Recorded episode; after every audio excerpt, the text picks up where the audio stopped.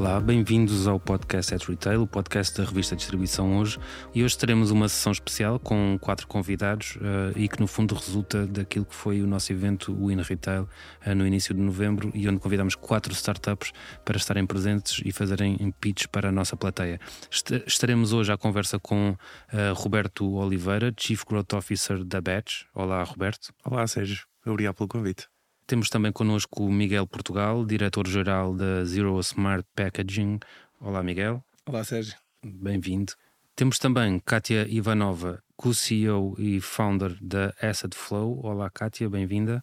Olá, Sérgio, obrigada pelo convite. Obrigado nós por, por ter aceitado o nosso, o nosso convite para estar presente. E fechamos eh, este painel de discussão uh, com Pedro Benhaja, co-CEO and Chief Research Officer da Brands Ninjas. Olá, Pedro. Olá, muito bom dia, boa tarde ou boa noite, dependendo da hora, da hora em que estão a ouvir. Uh, e, e, agradecendo ao Sérgio uh, pelo convite endereçado à, à Brands Ninjas. O, o, prazer é todo nosso, Pedro, e, e, vamos, vamos já começar a nossa conversa. E começamos então com o Roberto. Olá, Roberto, bem-vindo. Uh, a Betch é uma empresa que se posiciona aqui num segmento muito específico, é o segmento da logística, e neste sentido começava por perguntar-te, Roberto, como surgiu a ideia para fazer nascer a vossa empresa?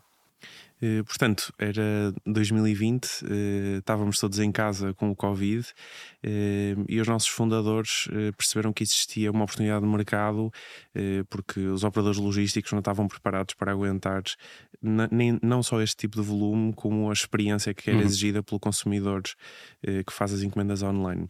A verdade é que este é um setor em que permanece hum, literalmente estática há alguns anos, eh, houve pequenas inovações e ao, ao mesmo tempo um consumidor extremamente exigente do ponto de vista digital. Eh, ainda este ano saiu um, um, estudo da Deloitte que diz que em média as encomendas demoram 5 dias a, a chegar a casa isto para um consumidor digital não, não, não, é, não vai de acordo com as suas expectativas e nesse sentido é aqui que a Betch nasce. E, e, nascer em plena pandemia foi, foi um desafio uh, ou, ou, foi uma oportunidade para vocês? É uma oportunidade porque uh, quando existe muita procura no mercado uh, é mais fácil criar algo diferenciador, até porque as necessidades são mais latentes. Por isso, nesse sentido, foi mais fácil definir o produto e também encontrar tecnologia que nos permita sofisticar aqui um bocadinho a experiência de entrega de um artigo de uma loja na casa de uma pessoa. Nós estávamos aqui, antes, antes de começarmos a gravação, a falar um bocadinho também do teu percurso, e, e aqui, desculpa, vou, vou, usar, vou usar a conversa que nós tivemos. Tens, tens um percurso já com algum relevo internacional. Um, estiveste, estiveste na Google, uh, em Dublin. Um, aqui perguntava-te se sentes muita diferença entre aquilo que é, uh, ou seja, voltaste recentemente a Portugal, sentes muita diferença naquilo que é um, este ecossistema das startups em Portugal e aquilo que experimentaste também na Irlanda? É assim, eh, eu julgo que a principal diferença tem a ver muito, muito com o acesso ao capital, ou seja, a Irlanda, eh, por si só um país mais rico uhum. do que Portugal, também tem capital muito mais abundante do ponto de vista de investimento em startups.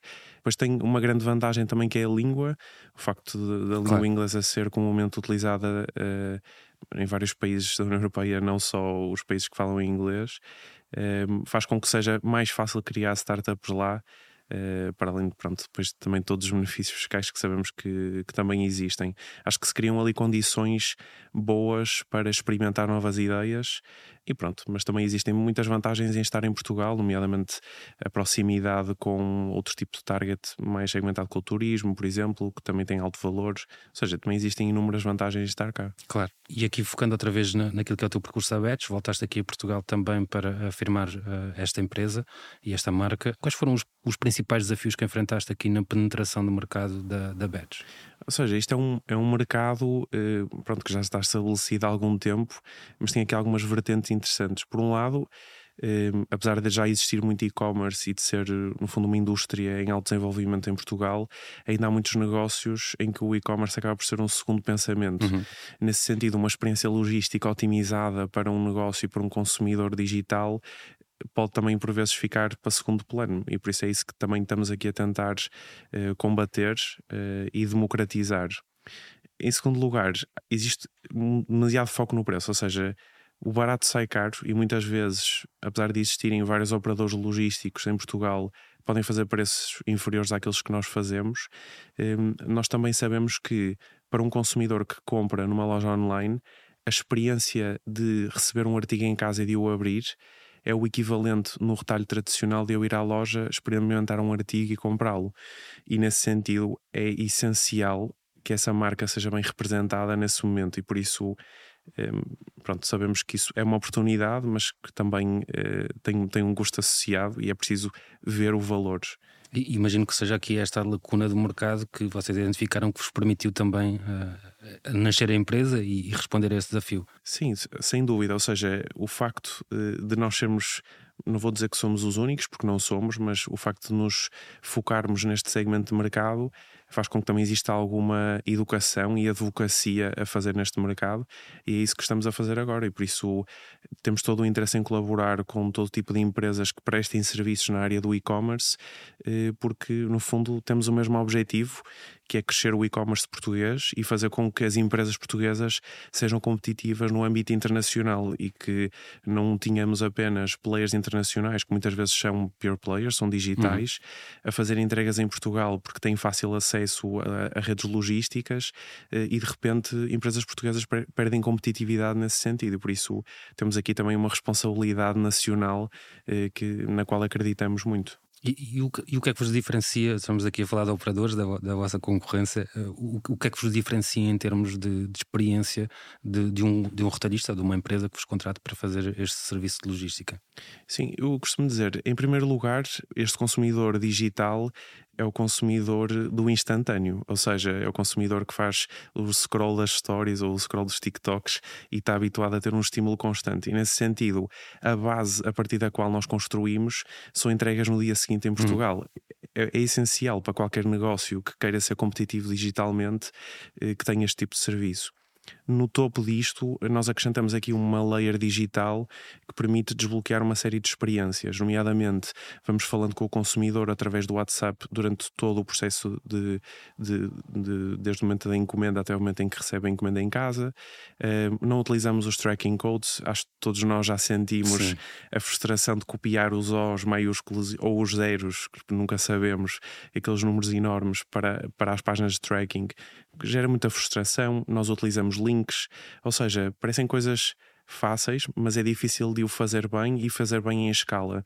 E nesse sentido, nós oferecemos isso a retalhistas de todos os tamanhos eh, e permitimos que tenham uma experiência de continuidade de uma loja online na qual investiram tanto tempo e tantos recursos e que isso possa continuar até o momento em que a pessoa recebe a encomenda em casa. Ok, vou-te pregar aqui uma rasteira, se calhar já, já estás preparado para ela porque já devem ter perguntado isto, mas eh, eu, eu, vou recorrer aos vossos serviços, mas não tenho WhatsApp. Qual é, qual é a alternativa? É natural. Para, qual é a alternativa para continuar aqui em contato convosco? É, é, é, natural, ou seja, em primeiro lugar, isso acontece muito menos vezes do que acreditamos. É, aqui, recorrendo um bocadinho à minha experiência na Google, o, o segundo segmento eh, no YouTube que vê vídeos mais diferentes é o segmento 55 mais tem muito tempo livre, podem investir em conhecimento de novas tecnologias e aqui acontece a mesma coisa, ou seja, todos nós eh, temos avós ou pessoas mais velhas na família que têm grupos do WhatsApp e adoram ver as fotografias dos netos e dos cães e de toda a família. E aqui é a mesma coisa, entregamos a mesma maior parte das mensagens. Caso não, não consigamos, podemos sempre mandar um, um SMS ou mandar uma, um, um, e-mail e a pessoa recebe a informação na mesma, por isso nunca fica sem informação. Perfeito, não, cai, não, não caíste aqui na minha rasteira, imagino, imaginei logo que já, já tivesses preparado a resposta. Eh, aqui outro ponto que eu achei também curioso quando preparávamos a nossa conversa é que vocês têm índices de satisfação relativamente ao vosso serviço muito elevados. Eh, estamos aqui também a falar de poupanças de tempo ao retalhista que vocês contabilizam na ordem dos 64%. Eh, perguntar-te, e eu acho que é um dos pontos centrais depois quando vocês também fazem os vossos pitches, ehm, como é que é possível chegar a estes números tão, tão exigentes e tão, tão, tão bons naquilo que é a experiência com, com o vosso serviço? É assim, em primeiro lugar, nós partimos sempre do consumidor. Nós este ano fizemos um reposicionamento de marca eh, baseado no conceito de deliver expectations. Eh, e nós, para entregar expectativas, temos de as conhecer. Eh, nesse sentido, isso acontece, em primeiro lugar, através de um acompanhamento diário da nossa operação, oferecemos o um serviço personalizado e depois de cada entrega pedimos sempre feedback ao cliente, como é que avalia a experiência de entrega. Isso para nós é essencial, não só para percebermos se estamos efetivamente a Uhum. entregar as expectativas, mas depois também para construir o produto. Pedimos igualmente feedback aos retalhistas que trabalham connosco e desenvolvimentos, eh, fazemos desenvolvimentos de produto também com base nesse tipo de feedback. Por isso, aquilo que vemos é que eh, com este foco no, no cliente e esta obsessão no, no retalhista eh, faz com que nós consigamos acrescentar valor que cada retalhista individualmente não consegue porque não tem esse tempo. E por isso até costumamos dizer trabalhamos na indústria do tempo e não na, na indústria do retalho porque acabamos por devolver tempo ao retalhista para se focar naquilo que realmente é bom o desenvolvimento de produto, angariação de clientes, trabalhar a lealdade dos clientes e a recompra, e nós podemos oferecer esta experiência de entrega que é única e realmente é diferenciadora para, para que eles possam crescer os negócios. E, e aqui, se calhar, voltando um bocadinho atrás no tempo e recuperar também a apresentação que fizeram um, no Indie Retail, o, o evento aqui da distribuição hoje que se realizou em novembro. O foco, quando eu vos convidei para estarem presentes, era serviços, o retalho para lá do produto. Sen- Sentem que esta é também uma dimensão em que os consumidores cada vez mais estão atentos uh, e, portanto, valorizam tanto quase o serviço que lhes é prestado como, como o produto que compram. É assim, é difícil dizer que valorizam tanto quanto, quanto o produto. Acho que uma pessoa compra um produto com o qual não está satisfeito, depois é difícil Claro, mascarar isso. Exatamente. Hum, agora, posto isto, é um, a experiência é realmente algo que é valorizada pelo cliente. Posso partilhar que cerca de um terço eh, dos clientes que deixam comentários depois de cada encomenda mencionam especificamente a velocidade com que receberam a encomenda, a qualidade do serviço da entrega. Eh, muitos dizem: Não conhecia esta marca, mas vou começar a comprar sempre porque a experiência foi tão boa. Por isso, mesmo se nós acharmos que talvez, ok, esta experiência é boa, mas será que é sim tão boa e será que Uhum. é sim tão relevante? Posso dizer muito convictamente que sim, e porque os nossos clientes dizem-nos isso hoje em dia. Perfeito. Agora mesmo para fecharmos, estás aqui a trabalhar um segmento altamente tecnológico e temos sentido as revoluções eh, sucessivas aqui em termos do retalho e com a integração crescente de tecnologia. Eh, Perguntar-te, até fazendo também aqui novamente uso da tua experiência internacional, eh, para onde é que vocês, Batch, eh, acham que a tecnologia está a caminhar no retalho um, e e como é que as marcas podem ser eh, relevantes no futuro com esta introdução de tecnologia? É Assim, a tecnologia é algo que está sempre a mudar. Eh, ou seja, hoje nós estamos, vamos dizer, na corrida do ouro do e-commerce, eh, no ponto de vista nacional, em que os bons players que conseguirem ganhar eh, e capturar eh, cota de mercado vão manter esta posição durante muitos anos. Pronto, e nesse sentido, nós estamos aqui para acelerar esta mudança e para ajudar as empresas portuguesas a ser competitivas internacionalmente. Ehm, ao mesmo tempo, é uma indústria que está a mudar também do ponto de vista experiencial. Muitas lojas estão a deixar de ser apenas espaços de comércio, ser espaços de experiência onde eu posso tocar nos tecidos, posso experienciar coisas diferentes. Eh, pronto, e nesse sentido, nós queremos fazer a mesma coisa, mas para um negócio, um negócio de e-commerce. E do ponto de vista de tecnologia e de manutenção de relevância, nós vamos continuar relevantes desde que cons consigamos continuar a ouvir o cliente. É isso que nós fazemos batch e também é isso que queremos fazer pelos nossos clientes. E por isso é que os nossos clientes, os nossos retalhistas, conseguem ver o feedback que os clientes deles deixam e incentivamos a que isso faça parte quase do processo de reinvenção do negócio. Esta, eh, eu costumo dizer, a beleza do feedback é a sua intemporalidade. O feedback já existe desde sempre e vai continuar a existir sempre. E por isso, nesse sentido, eh, se continuarmos sempre em contacto com o cliente, eh, esta mudança tecnológica vai ser mais uma onda de mudança e muitas virão. Perfeito, Roberto. Obrigado pela tua presença e Obrigado. até uma próxima oportunidade. Viramos agora o microfone para o Miguel, Portugal, diretor-geral da Zero Smart Packaging, e vamos começar por onde não podia deixar de ser. E vou perguntar-te, Miguel, como surgiu a ideia para fazer nascer a, a vossa empresa? Olá, Sérgio. Bem, a nossa, a nossa empresa surge de facto de, um- de uma, de uma coincidência do encontro entre hum, a Catarina e o João Barreiros e o que são do projeto do Zero e o, e o Ricardo Morgado da, da The Loop Company, Uhum. que são duas empresas muito envolvidas naquilo que é a sustentabilidade. E num projeto de reverse vending machines basicamente é um, é um, um, projeto em que tu devolves as tuas embalagens e recebes, recebes dinheiro, uhum. recebes uma recompensa por elas. Eh, eles encontraram-se, a Catarina e o João tinham uma grande vontade de, de começar a vender a granel, também pela questão sustentável, no, na sua loja, na loja do Zero. E, eh, no entanto, na realidade, o granel é algo extremamente difícil de, de, de vender e de, de operacionalizar tem uma dificuldade muito grande. Em primeiro lugar, as embalagens, na generalidade, não são sustentáveis. Em segundo lugar, hum, tem, tens constantemente de andar a tirar taras. Hum, em, em, em, terceiro lugar, tu não sabes o preço, uh, não consegues encontrar o preço que as, tu queres, as pessoas não, não, conseguem, não conseguem ter logo uma percepção de preço de imediato, ou seja, têm que ir à balança, perceberem, pá, isto agora se calhar é caro demais, acabam por abandonar os produtos, etc. E isto também acontece não numa, numa, numa, numa perspectiva tão, tão pesada no, no, no e-commerce, mas também acontece, eh, como acontece nas lojas, e a Catarina não tinha muito esta vontade, e, e desafiaram a Lu para encontrar uma tecnologia para, para o granel. E deste encontro fortuito, Uh, basicamente montou-se um, um, sistema a granel na loja do zero e a part... nós começámos a desenvolver a nossa tecnologia e, e foi assim que, que, que, começou. Isto já foi há pouco mais de um ano, já faz um ano e três ou quatro meses e desenvolvemos toda uma tecnologia que hoje em dia está no mercado. Teve ali a sua, a sua versão 1.0, muita luta durante este, todo, todo, este tempo e que agora conseguimos, que, que, que, conseguimos pôr no mercado. Basicamente é isto. Neste caso, o granel e depois outras coisas em calha que eu espero explicar-te ao longo deste, desta nossa conversa. Sim, vamos ter essa oportunidade.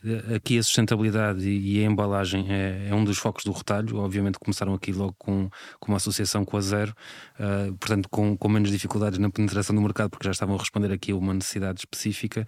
Uh, mas perguntar-te quais, quais são as dificuldades que vocês têm encontrado aqui também em encontrar novos, novos players. Sei que também já trabalham com alguns retalhistas de grande dimensão e acho que podemos também explorar aqui em conversa um bocadinho um bocadinho dessa dinâmica. Mas, mas quais foram aqui as dificuldades uh, iniciais na, na, penetração do mercado? Bom, em, em, primeiro lugar, eu diria que, que o nosso desenvolvimento inicial da tecnologia foi muito focado naquilo, na lógica de, daquilo que é o granel.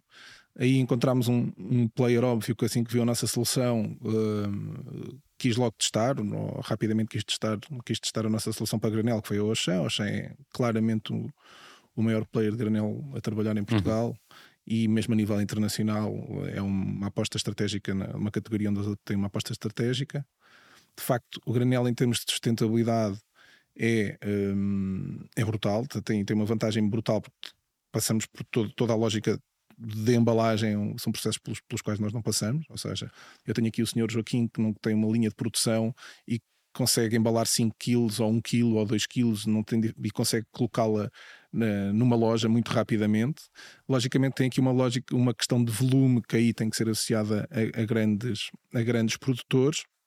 E portanto a OSHA já há muitos anos que, que, que, acha que o granel é uma solução para se diferenciar naquilo que é o mercado e apostou rapidamente na nossa solução.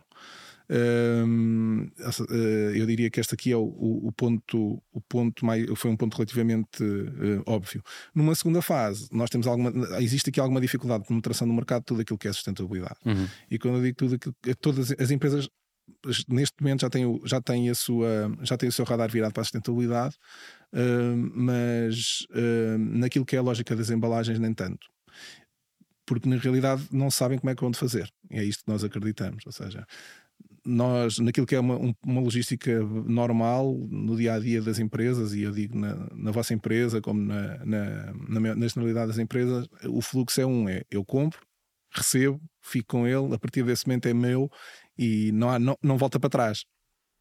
Um, neste caso, o, o, sistema da lógica para, para tu conseguires reutilizar as tuas embalagens tem que haver um regresso, uhum. ou seja, isto seja pela mão do consumidor, seja pela mão das empresas. E, portanto, se eu tenho uma caixa e eu, por exemplo, numa embalagem de e-commerce, quero receber e faço uma, faço uma compra de pilhas pela Amazon, vamos imaginar, um, compro as minhas pilhas e eu quero conseguir devolver a embalagem. E esta é a dificuldade, é conseguir fazer este return.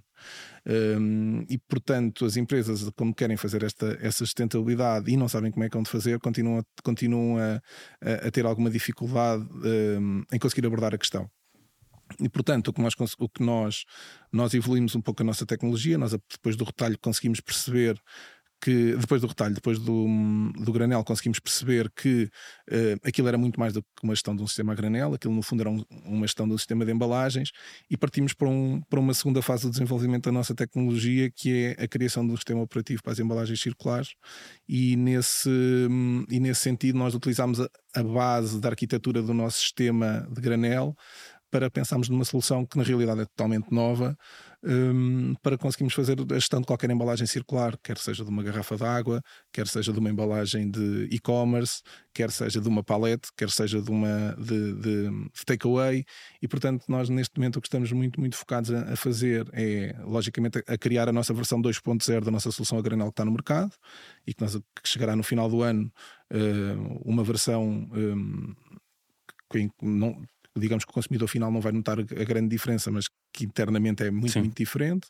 E estamos a desenvolver o nosso sistema operativo das embalagens circulares, onde, por exemplo, a nossa solução para takeaway já está, onde nós conseguimos, através de algumas aplicações diferentes, ter diferentes casos de uso. Portanto, eu tenho uma aplicação para o takeaway, tenho uma aplicação para o granel, tenho uma aplicação para as garrafas de água, tenho uma aplicação para o e-commerce, tenho outra aplicação para fazer a ligação da, minha, da, do meu sistema de venda com, com, as APIs da Zero ou integração com os meus POS. E estes aqui são várias, várias soluções que são modulares e que eu posso utilizar uma ou várias. Okay. E depois temos uma solução central que nós chamamos o manager, que toda a gente tem que utilizar para conseguir fazer a sua própria gestão, e temos o core.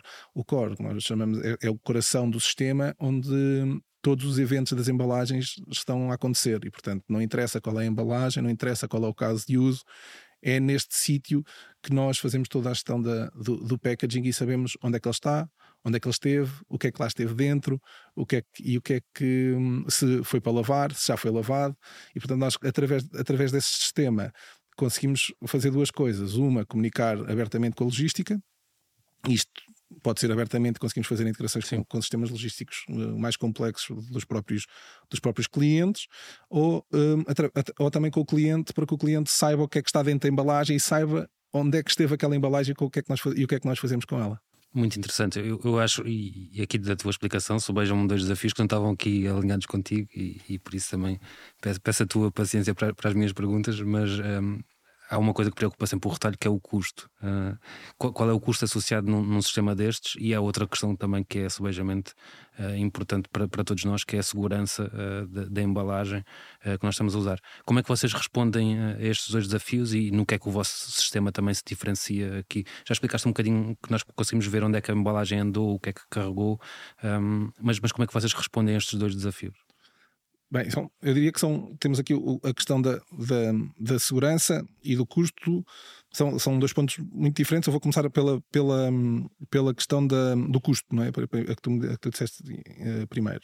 Na realidade, as próprias transportadoras também começam a perceber que estes returns têm que acontecer. E se nós vimos um, um, a empresa, se calhar, neste momento, a empresa mais sucedida do mundo, que é a Amazon, a Amazon tu fores cliente da Amazon e mandares fazer comprares uma camisa e se não estiveres satisfeito com ela, no dia a seguir tu tens uma tens uma, tens uma recolha agendada e que é feito o teu return Sim. muito rapidamente. É uma, uma, conveniência brutal naquilo que é a lógica do cliente que outras empresas não conseguem fazer e por isso é que eles conseguem entrar no mercado com a velocidade que conseguem fazer. O mesmo acontece, por exemplo, com a Inditex, que criou um sistema das boxes, não ainda em Portugal, mas que tu tens uma box, podes mandar vir uh, 10 camisas, 7 calças e não gostas, mandas para dentro da box e voltas a devolver. E portanto já começa a haver aqui uma. Já, já, já existe esta mentalidade da lógica que é o return. Nós, eh, primeiro, a Amazon consegue fazer isto, tem uma escala brutal. Claro. Consegue negociar isto, tem uma escala brutal. Mas na realidade, para isto, nós, nós, o, nosso, o nosso objetivo também é desenvolver vários casos de uso, em primeiro lugar, é conseguir facilitar a escala. E conseguir facilitar em dois pontos. Primeiro, que o cliente consiga fazer a gestão da sua própria, das suas próprias embalagens todas no mesmo sítio, porque eu não quero estar a gerir os meus copos aqui, as minhas, claro. o meu e-commerce ali, o meu takeaway noutra aplicação, quero ter tudo centralizado aberto no mesmo sítio e também ter uma lógica de conseguir ter volume para conseguirmos fazer, agendar mais recolhas ou fazer mais recolhas de uma maneira mais efetiva. Portanto, eu diria que nós, numa primeira fase, o que nós, o que nós utilizamos e para facilitar um bocadinho esta, esta, esta, esta lógica do custo, eh, porque no fundo também é, um, é, um, é o nosso modelo de negócio, é nós ainda não só fazemos recolhas em casa a partir de um determinado número de embalagens, mas e temos pontos pick-up onde tu consegues entregar okay. e, portanto, o, o, a transportadora, como já vai fazer aquela viagem, faz uma, uma viagem embalagem de return mais barata um, e também é, no fundo, mais sustentável para que as pessoas não, tenham, não tenhamos constantemente de andar a, a, a ter pessoas a circular. Este é o ponto 1. Um. Em relação à segurança, à própria segurança das embalagens, se nós falarmos aqui, temos aqui dois pontos. Em primeiro lugar, a própria a segurança, a segurança em si da lógica da embalagem, se ela é segura para transportar determinados, uhum. determinados, uh, determinadas, uh, determinados bens, eu acho que isso não é assunto. Uh, nós, estamos a, nós estamos a desenvolver vários tipos de embalagens e estamos a pensar em vários tipos de embalagens diferentes. Em relação da lógica daquilo que é a segurança alimentar, em primeiro lugar, quando a pessoa compra a sua embalagem ou aluga, pode-se dizer, porque a pessoa paga um depósito para a sua embalagem, ou em determinados casos de uso, o que pode vir a acontecer é tu associares, ainda não o temos preparado, mas já temos isso pensado, que é tu associares um cartão de crédito e tens 15 dias para desenvolver a embalagem, e se okay. a devolveres, não, não, nunca, nunca, nunca pagarás. O objetivo é que as pessoas acabem por reutilizar a sua embalagem. No entanto, nós garantimos e nós temos sistemas um, de lavagem das nossas embalagens que são lavadas a, a 90 graus, secas a 120, Uh, por exemplo, na, naquilo que é o caso do granel, ou no caso, por exemplo, de uma garrafa de água de polipropileno, em que nós garantimos, em que é garantido que não há, que não há ali qualquer questão de contaminação cruzada. Portanto, são máquinas industriais que conseguem fazer esta lavagem. Não se pode dizer uh, que também algo que nós estamos aqui também a abordar, que são embalagens de menor ciclo, como falámos há pouco de, de informalmente de, de, sacos de supermercado, por exemplo, eu não te consigo garantir que um saco de supermercado está 100% higienizado, claro. não é? Quer dizer, isto é, é, é, é, é da responsabilidade da, sua própria, da, da, própria pessoa. Se quer reutilizar a embalagem, também deve, tam, por si, também deve, também tem que ser responsável por ela. Uh, quando, desenvolver, quando desenvolver as embalagens, nós garantidamente teremos sistemas para, para pôr no mercado novamente, ou se não for o caso, nós descartamos-la também. Esse é o. Esse, infelizmente, também vai ter que acontecer e acontece, faz parte do negócio aqui se calhar dando um, um passo novamente atrás, mas uh, to, toda a tua conversa o sistema parece-me ótimo, parece muito funcional e, e, ou seja, com ganhos de sustentabilidade que são, que são nítidos, uh, mas há sempre aqui um, um, um, entrave que é o consumidor mudar uh, aquilo que é, que é o seu processo de compra. No, no, fundo, estamos aqui a falar de embalagens e de como é que nós vamos levar as compras para casa ou como é que nós as recebemos em casa, como é que convencemos também aqui o consumidor a fazer esta alteração de um paradigma de consumo-descarte para um consumo reutilizo eu, focava aqui em três pontos fundamentais e contava uma história que nós todos passamos por ela e que, e que nos permite uh, encarar isto com, com, outros olhos. Em primeiro lugar, nós estamos a passar umas as gerações mais antigas que é engraçado, sempre fizeram, sempre reutilizaram. Ou seja, Sim, o saco do pão acho, acho que é o exemplo, o exemplo mais, mais Exatamente, ou seja, o saco do pão que sempre foi reutilizado. Os teus, os teus avós, não diria os teus pais, mas os teus avós, ou os meus avós, recebiam o leite em casa numa. numa, numa uma garrafa de vidro que depois retornava. Retornava, e portanto eu acho que nós temos que voltar um bocadinho a esse básico. As pessoas sabem comprar a granela, as pessoas mais velhas sabem comprar a granela e as pessoas mais novas hum, sabem que o mundo que, que o mundo vai, tem problemas se nós continuarmos nesta, nesta senda de consumo, senda de consumo e as marcas também estão a partir nesse princípio. E aquilo que, eu, aquilo que nós imaginamos, eh, em primeiro lugar, Uh, antes de imaginar, nós sabemos que vem aqui um pacote de legislação brutal por parte da União uhum. Europeia em, em, termos de taxas de embalagens de uso único. Nós estamos a falar de embalagens. Uma embalagem, nós produzimos no mundo 400 milhões de toneladas por ano. Em embalagens, nós produzimos 80 milhões de toneladas de embalagens por ano. Uh, embalagens de uso único, depois mais 80, 80 milhões de, de, embalagens de uso único nós utilizamos uma vez e que deitamos fora. E ainda temos outro tipo de embalagens que são reutilizadas, mas reutilizadas pou, poucas vezes. Não, para ser sincero, não tenho aqui estes dados, mas no total de embalagens são 160 milhões de embalagens. Uhum. Que nós produzimos por ano e, portanto, é brutal a, a pegada que nós temos, e, portanto, a legislação vai, caminha muito nesse sentido. Quando as pessoas tiverem que pagar por elas uh, e quando tu começares a fazer um. um, mudamos fores, os nossos hábitos. Mudamos o nosso hábito. Quando tu fores buscar o teu frango ao, ao, ao supermercado e ele custar 3 euros mais 1 euro da embalagem, ou mais 35 cêntimos, tu mudas o teu hábito. Não, não. E isto notou-se muito na lógica dos sacos de supermercado. Quando nós, há 10 anos, não sei se foi há 10 anos, mas mais coisa menos coisa, nós começámos a utilizar sacos reutilizáveis, nós nunca pens... as pessoas pensavam eu nunca vou utilizar isto, eu vou continuar a comprar os sacos de plástico. Mas então, mas agora eu vou com saco, uh, passo, passo a publicidade do Pingo Doce ao continente e do continente ao Pingo Doce. Isto aqui não faz. Hoje em dia é uma coisa absolutamente normal. As pessoas levam o seu saco, todos nós temos sacos no carro, ficamos. Eu, quando não tenho um saco no carro e tenho que comprar um saco, fico chateado. Um, e é um bocadinho neste sentido também da lógica das embalagens, por isso é que nós temos, tem, mas tem que ser conveniente, ou seja, eu não posso ter uma, uma estratégia proprietária de sim, conseguir utilizar. Sim. Eu tenho que conseguir utilizar as minhas embalagens em todos os locais e elas têm que ser compatíveis em todos os locais. Portanto, como é que nós convencemos as pessoas a fazê-lo? Primeiro, conseguimos, as pessoas também conseguem, através das nossas aplicações, perceber quanto é que estão a poupar de plástico e quanto é que já pouparam. Nós conseguimos fazer depois, mais tarde, gamificações com isso e com os nossos parceiros e atribuir prémios às pessoas uhum. que mais reutilizaram as suas embalagens, eh, por exemplo, em determinados parceiros ou em vários. Um, uma segunda fase uh, é as pessoas perceberem que a partir da terceira ou quarta utilização estão a poupar dinheiro e que, portanto, lhes compensa utilizar as embalagens reutilizáveis. E depois temos a terceira fase, que é a questão da sustentabilidade per si, que as pessoas também querem ser, no fundo, mais sustentáveis. Eu diria que são que são estes os pontos fundamentais, apesar de ser logicamente algo extremamente complexo e difícil de, de, fazer, mudar mentalidades é muito difícil, mas nesta fase ou dentro de nesta fase mais difícil, mas dentro de dois anos vai ser mais fácil, dentro de quatro anos mais fácil será, e dentro de dez anos vai ser um, o dia a dia de todos nós. É o que nós acreditamos. Perfeito. E agora estamos aqui a falar de uma startup e dás-me dás aqui o gancho para a última pergunta que tínhamos, tínhamos preparado, que é que fases de futuro é que, é que vamos ter da, da Zero Smart Packaging? O, o que é que vocês já têm aí preparado? O que é que vem aí a caminho? Um, daqui a 10 anos, onde é, onde é que gostavam de estar? Essa é uma pergunta muito difícil, principalmente a fase final.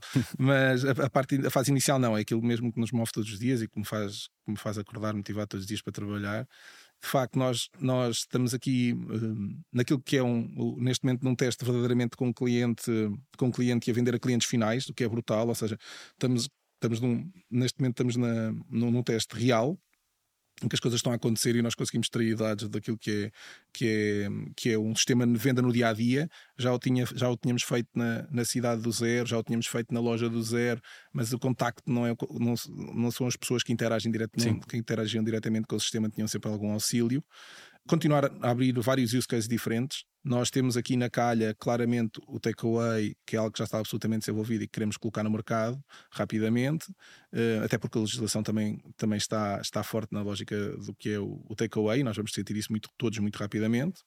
Numa segunda fase, estamos a partir para uma lógica de embalagens de menor ciclo, e quando eu digo menor ciclo, e eu espero que até durante os próximos meses já poder aqui um, eh, dar aqui umas novidades maiores, de uma lógica de ter embalagens que possam ser utilizadas 7, 8, 9 uhum. vezes, por exemplo, para entregas em e-commerce. Todos nós cada vez mais compramos online. Há dois anos vendemos 7 mil milhões de euros em, em vendas online. Há, o ano passado, 9 mil milhões de euros. Este ano vamos para 12 mil milhões de euros. E é brutal a pegada que estas embalagens trazem. E na realidade não faz sentido. Ou seja, nós, quando compramos, e falávamos há pouco, de, compramos umas pilhas, quer dizer, a embalagem está pronta para ser reutilizada, praticamente. Um, e é por aí que nós também queremos ir, ou seja, as embalagens não têm que ser reinfinitamente utilizadas, mas se forem utilizadas mais algumas vezes, nós conseguimos partir para esta circularidade um, e continuar a desenvolver o nosso sistema para que ele esteja o mais, o mais robusto possível para estar na, na, no telemóvel das pessoas e que as pessoas consigam fazer esta, esta, esta gestão de uma maneira muito, muito simples. E, e portanto, eu diria que estas são as principais novidades. Eu também diria, também estamos a fazer um sistema e esse sistema está, pode-se dizer, a 80% finalizado para conseguir fazer uma gestão de garrafas circulares, e seja de águas reutilizáveis, seja de, de sumos de laranja, eh, uma reutilização da, da tua própria garrafa com uma interação simples com uma máquina em que tu consigas utilizá-la e depois ser recompensado por isso também. Um, e portanto, o que nós nos vemos daqui a 10 anos é estarmos um, em Portugal e pelo menos na Europa na, na, no telemóvel das pessoas a serem uh, a sermos o utilizador uh, a sermos a, a aplicação que, que, as pessoas utilizam para gerir as suas embalagens e não só e sermos a aplicação que as empresas utilizam para gerir as suas próprias embalagens nas suas aplicações porque nós também o conseguimos fazer uh, através de integrações e portanto eu diria que que é aí e com, e com mais, mais pessoas a trabalhar connosco. Perfeito, Miguel. Agradecer a tua presença e espero que daqui a 10 anos possamos falar e estejas aqui com, com um caso de sucesso deste que é, que é o vosso objetivo. Obrigado pela presença. Obrigado, Sérgio. Obrigado por me terem convidado. Foi um gosto estar aqui.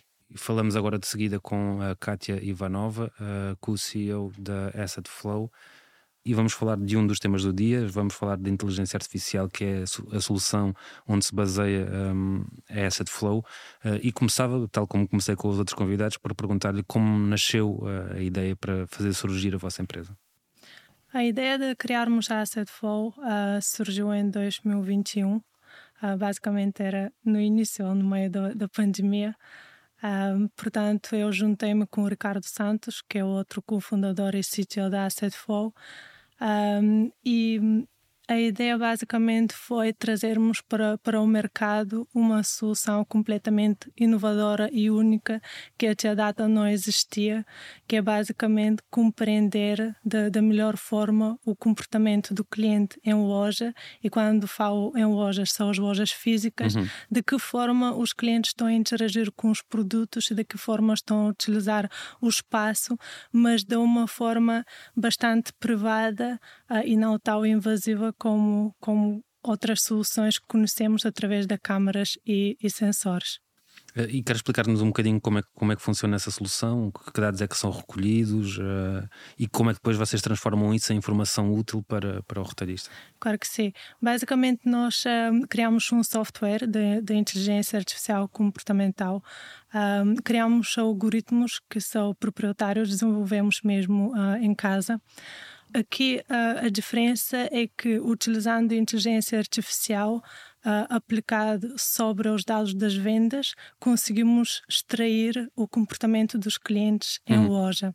Usamos mesmo só os dados das vendas e o mapa das lojas, com as localizações dos produtos em loja, para conseguirmos simular os percursos de diferentes segmentos de, de clientes em loja e a partir daí trazemos muitos outros insights, como por exemplo uh, qual é a eficiência de, das campanhas promocionais, onde é que precisam de colocar os, uh, os produtos em loja para criar percursos mais naturais e intuitivos para, para os clientes, para não criar uma disrupção quando se mudam uh, os produtos do, do local. E tudo isso com o objetivo de, de aumentar as vendas e melhorar a experiência do cliente em loja.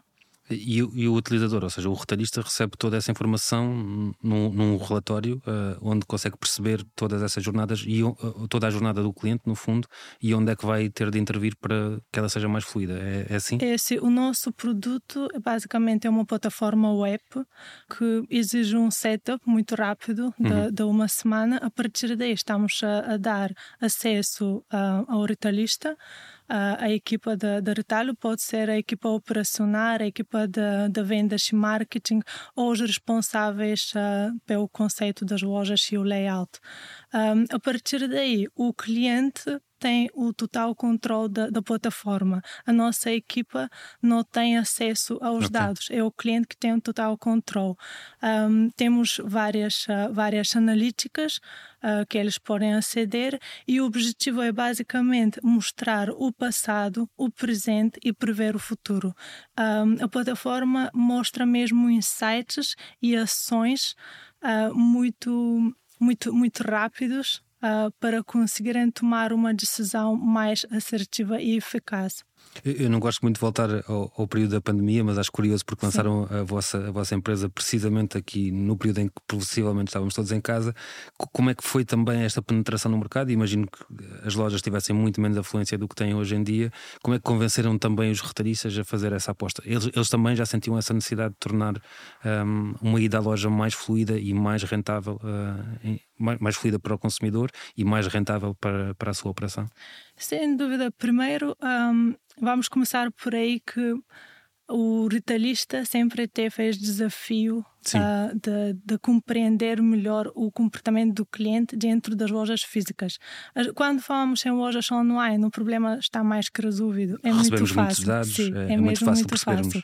Agora, compreender um, o, o comportamento do cliente dentro de uma loja física, ainda por cima são na base de dados, no início, ah, quando falávamos com os clientes, eles sempre comentavam uh, It's too good to be true. Uhum. E é mesmo, porque nós mesmos chegámos a um conceito que até a data não, não existia ainda por cima, usamos uma quantidade de dados muito, muito, muito pequena, uhum. uh, até, até um ano de, de dados de vendas, um, e outras soluções que existem usam uh, quantidades muito grandes, de 5 anos, de 10 anos, uh, que é Big Data, no fundo. Sim. Só que aí existe um problema que o, o mercado de retalho em si é muito dinâmico, tudo altera com uma rapidez incrível.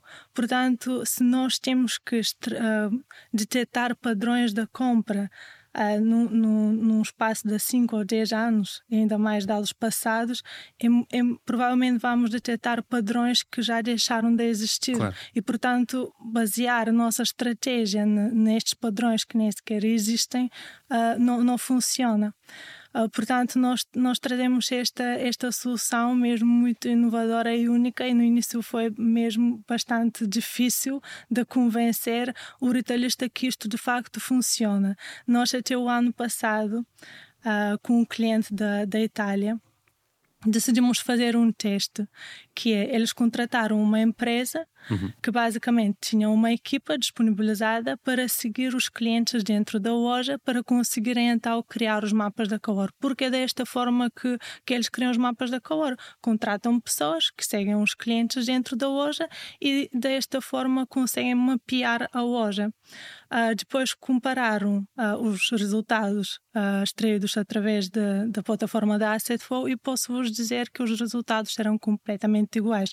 A diferença é que eles precisavam de, de, de, mais que uma semana para conseguirem mapear a loja, pagaram 18 mil euros, uh, demoraram imenso tempo para conseguirem um, mapear a loja só daquela uma semana e com a Asset Flow é basicamente é um clique, poucos segundos e conseguem visualizar um, a loja muito interessante. Uh, aliás, foi das apresentações de, nos pitches que nós, nós tivemos no, no InRetail, foi a, a, que gerou uma expectativa.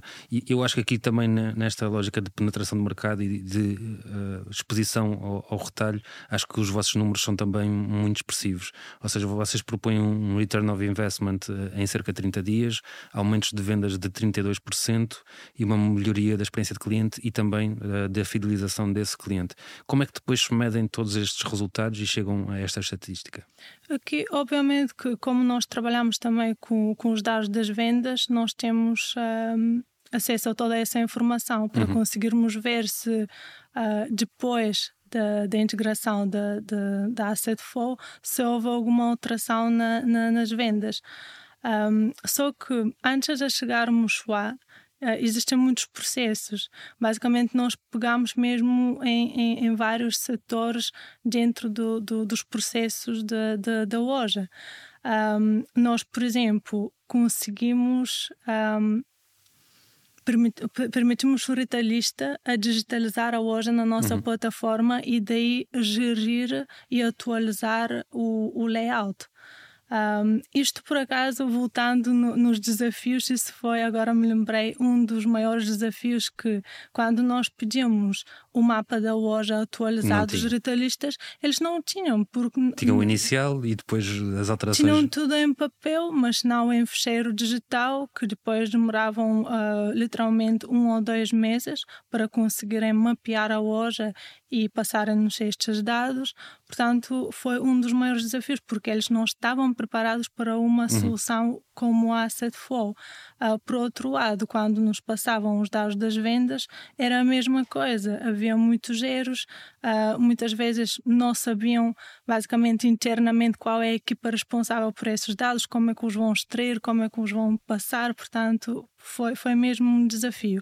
A partir daí, nós decidimos disponibilizar exatamente essa ferramenta que o retalhista si pode fazer uhum. mesmo essa digitalização da loja, criando o layout da, da loja e a partir daí, através da, da, da, nossa plataforma, cada vez que estão a fazer alguma alteração uh, no, no mapa, na, na loja, uh, no layout, conseguem então atualizar. E isso ajuda-nos uh, muito a partir daí na, na, na parte de, de, de, todas as analíticas que estamos a correr por cima de, de, de mapa, como por exemplo os percursos, um, como por exemplo uh, detectar se existem algumas anomalias nas vendas. O que é, que é uma anomalia?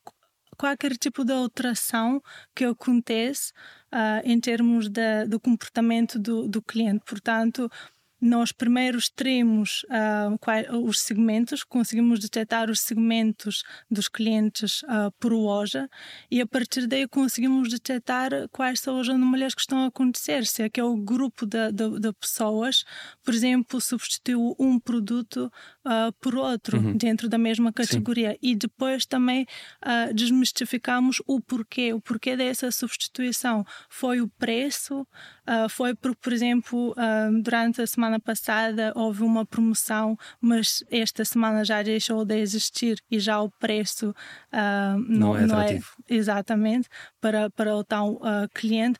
Portanto, tudo isso, depois, todas essas decisões em termos de campanhas promocionais, uh, o preço por produto, onde é vai ser localizado, se, se, está, se o cliente o conhece ou não, porque muitas vezes nos demos conta que, por simplesmente aquele produto não vende por causa da, da, da má localização. Claro. Uh, então, a partir daí, começamos a estudar, ok, onde é que vamos colocar este produto para aumentar a visibilidade e desta forma aumentar as vendas. Portanto, todos esses processos naturalmente vão levar ao aumento de, das vendas. Um, visto que também temos informações sobre o, o basket por segmento da cliente, sabemos exatamente quais são os produtos que cada segmento da cliente está, está a adquirir, uh, conseguimos também uh, sugerir um, formas de como podem Uh, os retailistas aumentar o, os certos cabazes, exatamente. Basta aumentar uh, com um ou dois produtos, naturalmente as vendas vão aumentar muito interessante novamente. Aqui focando, já, já, já estamos aqui ir para o, nosso, para o final da nossa conversa e focando também num ponto que eu, que eu achei muito relevante, este ano receberam uma ronda de investimento de 1,5 milhões de euros. Para, para que servirá este montante? Já falou aqui de uma operação em Itália, que eu acho também muito interessante. Um, este montante será também para a interna internacionalização da, da Asset Flow? Sem dúvida, nós recebemos este investimento em março de, deste ano da, da Jet Ventures. Uh, basicamente, este, este investimento vai servir, sem dúvida, um, a aumentar a, a, nossa equipa, tanto no, no par do desenvolvimento, como, por exemplo, na parte da marketing e vendas. Um, nós, sem dúvida, queremos uh, crescer na, na, Europa, queremos nos tornar mesmo o market leader uh, em inteligência artificial comportamental uh, e, portanto, sem dúvida que uma parte será um, para expandir a equipa e outra para a expansão geográfica. Perfeito, e, e, estamos a falar de inteligência artificial, um, um dos temas do, do, momento. Acho que todos nos interrogamos para onde estamos a ir um, e não, não podia perder a oportunidade de lhe perguntar, Kátia, uh, para onde acha que vai caminhar esta tecnologia no futuro e para onde caminhará também essa de Flow com o crescimento da inteligência artificial? Sem dúvida, a inteligência artificial vai continuar a crescer, vai continuar a evoluir, uh, mas com este crescimento e evolução da, da, da tecnologia em si os retailistas, e não só os retailistas, todas as empresas devem garantir que estão preparadas. Senão, todas as empresas, no meu ver, que ficam para trás uhum. e, e, basicamente têm algum receio ou por alguma razão atrasam-se a implementar essas tecnologias, um, ah, vão ficar para trás porque sem dúvida a utilização de, de, dessas tecnologias é uma vantagem uh, competitiva, sem dúvida. Uh, e acho que um, os retailistas devem cada vez mais uh, melhorar a forma da utilização dos seus dados, porque sem dúvida que eles têm muitos dados criados diariamente, mas infelizmente através das nossas interações com, com retalhistas, tanto em nível nacional como internacional, internacional, chegamos à conclusão que muitas vezes eles não têm a capacidade de, de, de extrair o valor máximo de, de, dos, dos seus dados, exatamente de uma forma muito rápida e eficaz, porque utilizando inteligência artificial uh, através da Data Analytics, como a solução da AssetFlow, em poucos segundos, uh, gerando milhões de, de, de, dados que eles têm e que criam diariamente, em poucos segundos conseguem receber insights mesmo muito valiosos. E não só insights, mas também, ok, tenho os insights, agora preciso de fazer o quê? E fazendo isto, o que é que vai acontecer? Basicamente é isso que também nós estamos a oferecer. Perfeito, Cátia, agradecer a sua presença e até uma próxima oportunidade. Obrigada, Sérgio. Fechamos a nossa conversa com a participação do Pedro Benhaja. Um, e, e, eu perguntar-te, porque também fiz isso com os outros convidados, e eu acho que é interessante percebermos uh, como, como surgiu aqui a ideia para fazer nascer a vossa empresa. A ideia uh, nasceu, uh, primeiro uh, germinou na cabeça de um, de um, dos sócios durante anos no, no, do seu, daquilo que foi o seu trabalho durante anos no retalho. no entanto, nós, de forma até interessante, achamos que o dar à luz da ideia nasceu quando, o, lá está um dos sócios, numa, numa determinada superfície comercial, para não estar aqui uhum. a, a dizer, verificou que num determinado expositor contratado por uma marca estavam batatas fritas de outra marca. E estamos a falar um, um dispositor de uma bebida energética com uh, batatas fritas de outra marca. E ele uh, perguntou, como se perguntou durante anos da sua daquilo que a sua atividade enquanto uh, funcionário do retalho, mas isto, a empresa não deveria saber isto?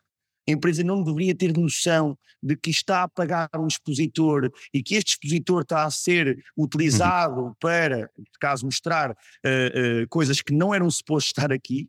Uh, e isso foi o, o, o germen da ideia, e depois começámos efetivamente a fazer projetos piloto e os projetos piloto começaram a mostrar-nos exatamente o caminho daquilo que não seria uh, uma ideia de negócio, mas que seria uma realidade empresarial, porque uh, estamos a falar de verificações iniciais que nós vimos, por exemplo, implementações de campanhas da ordem de 70%, uhum. ou uh, irmos à procura de determinados produtos com, e que a percentagem de presença era baixíssima, e isso obviamente mostrou que era nós que tínhamos caminho para andar e que tínhamos estrada para percorrer correr com qualidade, quer para as marcas uh, que, uh, que, ficaram um bocadinho assustadas um, ehm, ao início de perceber que afinal aquilo que eles davam como garantido uh, afinal não era, e isso obviamente tem uma repercussão muito grande naquilo que é, são as suas vendas.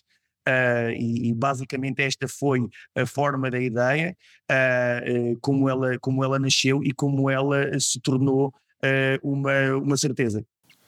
Perfeito, Pedro. Uh, acho, acho, que é um bom pontapé de saída. E eu aqui queria também só perguntar-te eh, quando, é, quando, é que vocês começaram a vossa empresa e, e, onde é que começaram a empresa? Porque eu penso que são, são também pontos aqui importantes para nós, nós queremos com a nossa conversa. O início da empresa uh, começou em 2019, só que só em 2021 é que o produto sai realmente para o mercado, uh, com um produto efetivamente uma, uma plataforma que permitiria uh, a verificação uh, por parte de ninjas, que, que, são a nossa comunidade, nós podemos falar disso mais tarde. Um, e só em 2021 é que ela estava concluída, é que ela nos permitia efetivamente que as, que as marcas conseguissem inserir os produtos a procurar uh, numa determinada loja, uh, num determinado dia, normalmente fim de semana, foi, começámos muito com fim de semana, uhum. uh, e que as marcas depois conseguiam colocá-las, colocar online e os nossos ninjas fazerem, depois de ser feito o assign, fazerem as, as suas validações nos pontos de venda e as próprias marcas conseguirem ver em tempo real estas validações já acontecerem.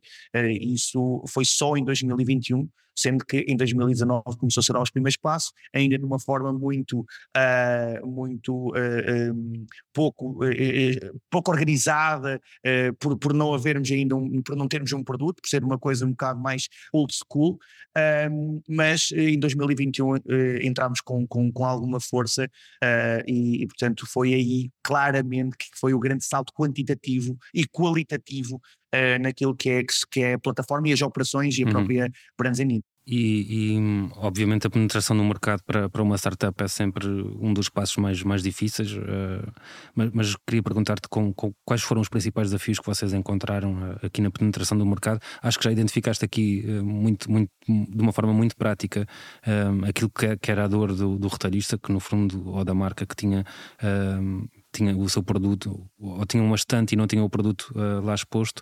Uh, como é que foi aqui a penetração no mercado e a receptividade dos, dos vossos serviços?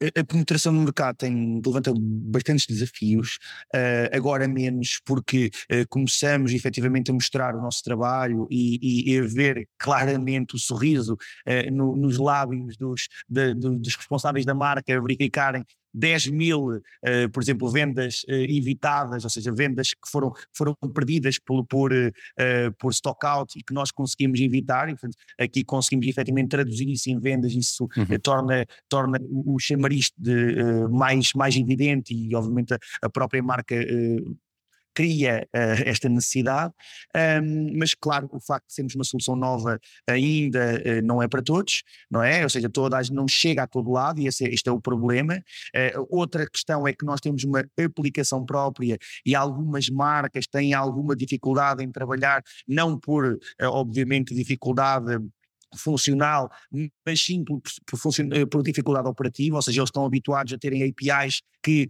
uh, os dados todos vão parar às, claro. à, àquilo que é o CRM eh, próprio da marca e, portanto, nós estamos também a trabalhar nessa forma, ou seja, nós temos a nossa aplicação, mas também um conjunto de APIs com, com, os principais CRMs para que haja esta, este fluxo de dados. Um, e aqui outra questão aqui, claro, é, é, basicamente é o blindness do mercado, eh, que é nós confiarmos eh, naquilo que são os distribuidores, que são os retalhistas, eh, e nós claramente não termos noção. Eu costumo, eu costumo dizer que um dos problemas da aquilo que primeiramente os, as marcas ganham por contratarem a Brands and Ninjas ficam tristes, não é? Que é perceberem que afinal a operação deles está completamente enviesada e que afinal aquilo que eles davam como certo é uma coisa que não, que não se passa, não é? E, e nós verificamos isso todos os dias, todos os dias, marcas grandes, marcas pequenas, marcas com um grande impacto no retalho nacional e que ainda assim aquilo que são os dispostos contratuais, aquilo que é o suposto verificar-se no linear, está muito longe da realidade. Sim, e, e, vocês têm também aqui um, um, modelo de trabalho bastante diferente daquilo que é o, modelo de trabalho convencional. Um, os vossos ninjas uh, trabalham num, pelo que eu percebi, através de, de prestação de serviços para vocês. Uh, aqui perguntar-te como é que nós conseguimos ter uh, a certeza de que o trabalho está a ser bem feito uh, e se há também uma formação incluída na, naquilo que é o vosso processo de recrutamento. Olha, uma, uma questão aqui muito importante que é aquilo que nos distingue uh, e que pode ser uh, verificado e, e, pode ser até uh, olhado pelas marcas numa lógica de, de alguma dúvida, uhum. pela, provavelmente por não ter tanta validade os dados que são obtidos no terreno, nós temos verificado que afinal, que, afinal não, que, que é aquilo que era nossa, aquilo que era aquilo que nós pensávamos que ia acontecer, que é uma benesse, por um motivo. Imagina o que é uma operação de uma determinada marca ter que conseguir, como nós o fazemos, 300 lojas durante um fim de semana ao mesmo tempo. Sim. Ou seja, a marca tinha que tirar uma fotografia at the same time à realidade do mercado, neste caso estamos a falar, por exemplo, Sonai, como trabalhamos com, com, com outras, outras disponíveis, em que eh, todas as lojas nós temos que ver o, aqueles determinados FKUs, como é que eles estão ao mesmo tempo quantas pessoas você precisava do terreno da sua equipa de operações uh, para conseguir fazer isso ao mesmo tempo. Nós conseguimos ter os ninjas a fazerem isto. Porquê? Porque o ninja não se tem que deslocar ao sítio, o ninja já lá está. Sim. E isto é uma coisa que é importantíssima para nós. Depois, em relação ao reliability dos dados, nós temos uma coisa que é não há um valor que não seja incluído que não seja anexado com uma fotografia. E, portanto, o que é que acontece? Todas, toda e qualquer input feito por um ninja é efetivamente anexado uma fotografia. E, portanto, com a fotografia, nós conseguimos, e, já, e mostramos isso, por exemplo, no Congresso do In Retail, Sim. nós temos várias metodologias de verificações de fotografias, nomeadamente estamos uh, com, com, uma, com, uma, com uma visão, e aqui com, com a Universidade de Coimbra, uh, com o Departamento de Engenharia Eletro, de, de, Informática, o DEI, a fazer uma, uma solução de Computer Vision, mas temos modelos de verificações de fotografias com retiradas aleatórias e também com uh, algumas soluções de data reliability baseada na congruência de dados. Okay? Portanto, uh, só em termos daquilo que é a validação feita pelo Ninja. Outra questão tem a ver com a questão do recrutamento Sim. e também uh, da formação.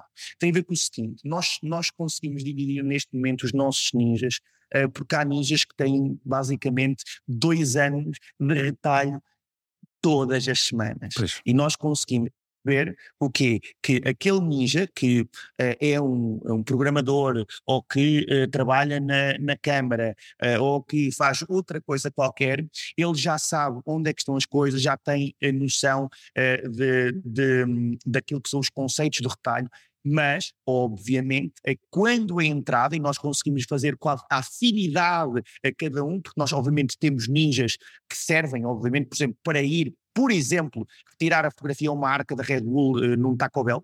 Sim. Ok? E é aí que queremos. Mas temos outros e aí temos, e claro, recebem brochuras, eh, nós temos compêndios de conceitos em que nós introduzimos os, os compêndios de conceitos, nós temos, por exemplo, uh, validações em que nós mostramos lineares, em que eles têm que identificar quase como se fosse num jogo, e estamos a implementar também na nossa, na nossa um, aplicação, treino de detecção de, de, nos, nos, corredores, de, de, sobretudo, obviamente, e atenção, eu quando estou a falar de corredores, eu estou a falar obviamente uh, do, do, retalho organizado, no entanto, nós temos um trabalho indelével naquilo que é o Oreca, e isto nós, nós não podemos esquecermos de uma coisa, que é, se nós conseguimos ter um impacto importante, e temos visto isso no retalho organizado, porque o temos, nós também temos um impacto às vezes ainda maior no Oreca, porquê? Porque o Oreca não tem a organização do retalho claro. organizado, como o próprio nome indica. E, portanto, aquilo que é a visualização de um determinado, uh, uh, de uma determinada realidade num local, por exemplo, num café, é uma coisa que uh, é impertrível para qualquer uh, uh, retalhista, neste caso de, de, uh, de Oreca, para gerir a sua operação, porque eles não, não têm, as, as, por exemplo, no caso da Sonai, a Sonai envia dados aos clientes, não é? O, claro. o café não envia dados aos, aos clientes, não é? E, portanto, só aí nós conseguimos efetivamente fornecer um conjunto grande de dados. Uh, e que, obviamente, isso tudo uh, se repercute, por exemplo, num, num, conjunto de trabalhos que nós fizemos, trabalhamos com várias empresas de grande dimensão, até internacional, por exemplo, como a Pernod Ricard, um, em que nós conseguimos fornecer claramente, quer cotas de mercado, quer na, na, na, na existência, por exemplo, uh, de duas, duas marcas que são concorrentes, qual é que ele opta, e portanto toda essa informação é uma informação muito importante porque o que interessa não é só estar lá, é ser vendido. E portanto, uh, e obviamente nós trabalhamos nestas duas lógicas, mas uh, e, isto, isto, para dizer o quê? Para dizer que não esquecem que os nossos ninjas vão aos outros lados. Outra coisa, o nosso ninja é diferente, efetivamente, eh, de uh, um especialista em retalho e, uhum. como eu costumo dizer, porque se ele recolher a informação de forma tão confiável quanto, mas de certa forma mimetizar aquilo que é o comportamento clássico de um shopper, isso para nós é importante, porque claro, o comportamento, o comportamento do shopper é que faz com que eu vou ao linear, não vejo vou embora. E isso é uma das coisas que, aliás, que nós falámos efetivamente até no In Retail e que é isso que é uma solução que nós damos e que uh, esse, este, este, esta lógica permite-nos um diagnóstico diferencial entre duas coisas fundamentais do retalho. São duas coisas completamente distintas e infelizmente ainda em muitas realidades é vista como uma e uma só coisa, que é o facto de nós termos, recebermos dados, por exemplo, de um retalhista a dizer que nós temos o produto em estoque, não significa que ele esteja uhum. em linear para ser adquirido. E nós, todos os dias, no nosso eh, ambiente, dos nossos trabalhos de campo, verificamos que muitos dos problemas são de reposição e não são de estoque. Ou seja, o stock, nós vamos lá, tiramos a fotografia, o linear está vazio, mas quando recebemos os dados da, da, da própria, uh, do próprio retalhista, nós verificamos que havia efetivamente stock em uh, armazém, só que não houve reposição. E esta dicotomia entre dados do retalhista e dados dos nossos ninjas concede uma informação muito importante para as marcas gerirem a sua operação e saberem realmente como é que está o seu produto no linear. Perfeito, Pedro. Acho, acho que é um ponto interessantíssimo e, e aqui há a particularidade de vocês cruzarem eh, este universo da, da pessoa ir à loja, mas também terem aqui uma integração daquilo que é data science e, e de inteligência artificial na vossa ferramenta. Como é que é feita esta integração e este cruzamento de, de todos os dados? Nós, efetivamente, temos vários, várias formas de, de, trabalhar. No entanto, aquela que nós eh, temos com, com muita força, por exemplo, utilizamos muito uh, com, com a Delta, para não, para, para não estar uh, aqui a indicar mais, mais, mais uh, marcas, mas a Delta é muito forte para nós, porque a Delta foi uma, uma, uma empresa que nos apoiou desde o início e acho que isso uhum. é de relevar. Um, mas, por exemplo, nós recebemos diariamente com, com reencaminhamentos da Sonai os dados e nós também trigamos os nossos ninjas para irem fazer verificações Uh, verificações ao tempo ao, ao, ao, linear. E portanto, o que é que acontece? Eu consigo ter aqui uh, uma lógica daquilo que é os dados anteriores e consigo, por exemplo, e nós temos esse, esses dados, conseguimos prever com 98% de certeza se os dados vão, ou seja, se aquele produto vai entrar em stockout eh, nos próximos 5 dias. Um, porquê? Porque é nós otimizamos a 5 dias, otimizamos porque as várias marcas que trabalham connosco conseguem nesse espaço de tempo fazer chegar uh, produto extra uh, aos lineares, isso para nós é importante. Um, e o que é que nós, o que é que nós fazemos? Fazemos exatamente isso, nós recebemos dados de histórico das marcas, as marcas começam-nos por dar um banco de histórico de mais tempo para nós conseguirmos fazer modelos de machine learning uh, e criar aqui uma lógica de autoalimentação, uhum. ou seja, o que, cada, cada dado que vai ser recolhido todos os dias entra no algoritmo e aqui já temos uma, uma solução de inteligência artificial a correr automaticamente para todos os dias uh, as nossas marcas têm de manhã, quando o, o vendedor vai sair para o terreno, ele já sabe sabem quais é que são os, os, aquilo que está em ruptura, já sabem o que é que não está, por exemplo, em ruptura, mas está em ruptura de linear e sabem, por exemplo, que é aquilo que nós, os nossos algoritmos uh, já sabem, por exemplo, quais é que são os produtos que eu tenho de trabalhar Porquê? Porque eu consigo prever eh, e dizer-lhes quais é são os produtos que têm uma grande probabilidade de irem ter stock out daqui a cinco dias. Eles vão ter que trabalhar nisso para que isso não aconteça. Um, e eh, uma das coisas que nós conseguimos fazer também eh, com, com estes modelos, com estes algoritmos, é gestão de prateleira. Por exemplo, um determinado produto, nós conseguimos dizer que ele tem PS excessivo e numa solução por exemplo, numa determinada, numa determinada marca, eu consigo, eh, por exemplo, dizer-lhe ao mesmo tempo que aquele produto tem um PS excessivo e o outro produto tem um PS, neste caso um, um, uma, uma, uma, unidade linear, ou seja, o número de, de, de, de, de espaço linear, eh, eh, peço, peço desculpa, é, é aquilo que é, que é o PS, o press stock, não é? é? O espaço linear ocupado por um determinado produto, eu posso dizer que é excessivo e outro que é deficitário e sugerir, por exemplo, a ocupação de parte uh, de um, um, outro PS com o PS que está uh, deficitário. E, portanto, conseguimos fazer esta gestão também de uh, produto em loja com base na, em dados de machine learning e inteligência artificial esta interação que é muito interessante com dados também dos nossos ninjas e, e, esse é claramente o nosso forte, a combinação de dados da, que vem dos retalhistas com os dados dos nossos ninjas, porquê? Porque efetivamente os dados dos nossos ninjas vão nos dar a realidade Uh, material no, no ponto de venda. E, portanto, nós podemos efetivamente perder um stock, perder um stock out. Um, no entanto, uh, nós, o produto uh, uh, vai romper daqui a cinco dias, mas ele já está roto, por exemplo, em linear. E, portanto, isso é muito importante porque nós conseguimos também enviar as equipas para o terreno trigadas com estas problematizações tidas com a nossa inteligência artificial. Ou seja, nós uh, estamos a emergir para uma solução em que a inteligência artificial vai trigar automaticamente os nossos ninjas para irem visitar e fazerem modelos corretivos da inteligência artificial. E ele chegar lá e dizer está aqui, não há efetivamente estoque prateleira e ele volta para trás para ajustar uh, as nossas redes neuronais e, e, as outras soluções de inteligência artificial que nós temos ok?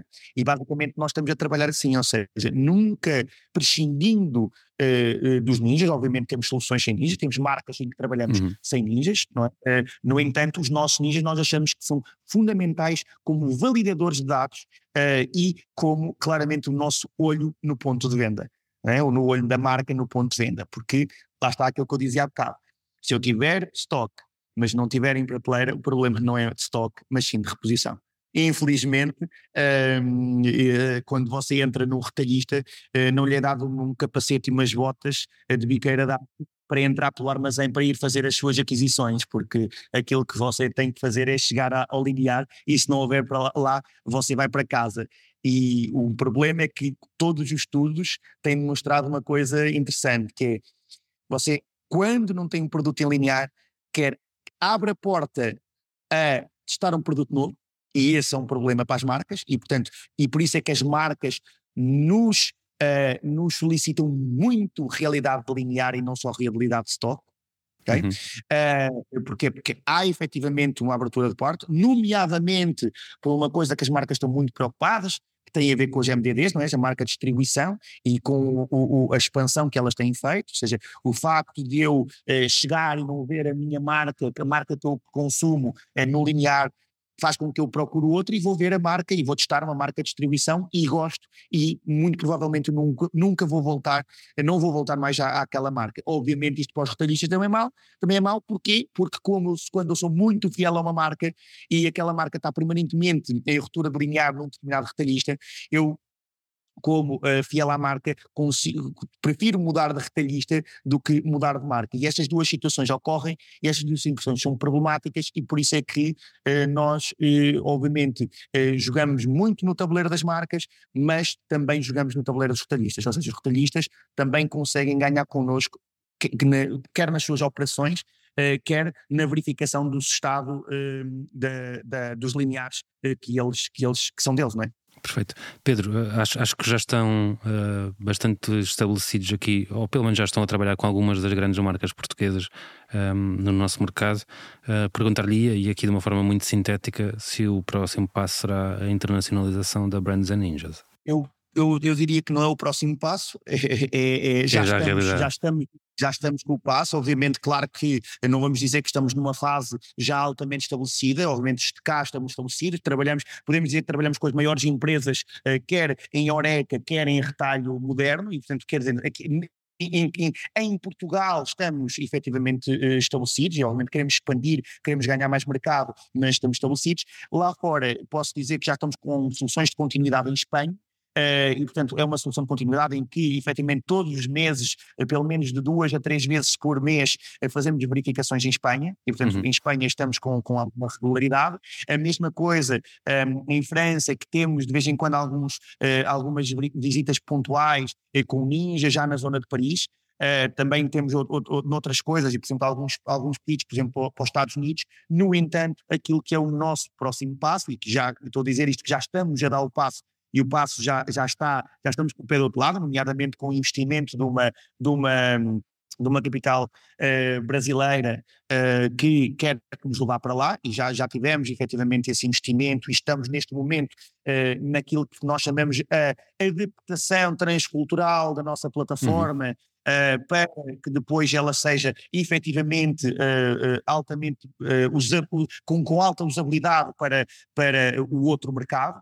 Um, e, e, vamos, estamos, estamos à espera, aliás temos isso acordado com, com os próprios investidores, entrar no início do próximo ano com muita força no Brasil, primeiro provavelmente só numa, das, numa das regiões Uh, no entanto, uh, é a ideia do, do, nosso, do nosso investidor uh, que nós consigamos rapidamente escalar e, obviamente, o, o Brasil vai ser um, um, bom, um excelente desafio para nós, para nós crescermos, mas também para nós vai ser uma dor de cabeça. Mas essas dores de cabeça são aquelas que qualquer, qualquer empresa gosta, não é? Quer ter, é isso mesmo, Pedro. Agradecer a sua presença e até uma próxima oportunidade. Sérgio, agradeceu, muito obrigado e uh, alguma coisa que precisem da, Brands and Ninjas uh, estão à vontade. E as marcas que tiverem a ouvir, uh, se não quiserem saber como é que estão as vossas operações, não nos contratem. Agora, se quiserem ter a dor de cabeça, se quiserem ter a dor de cabeça que afinal aquele produto que vocês pensam estar em todos os lineares está, em só, está só em 60%,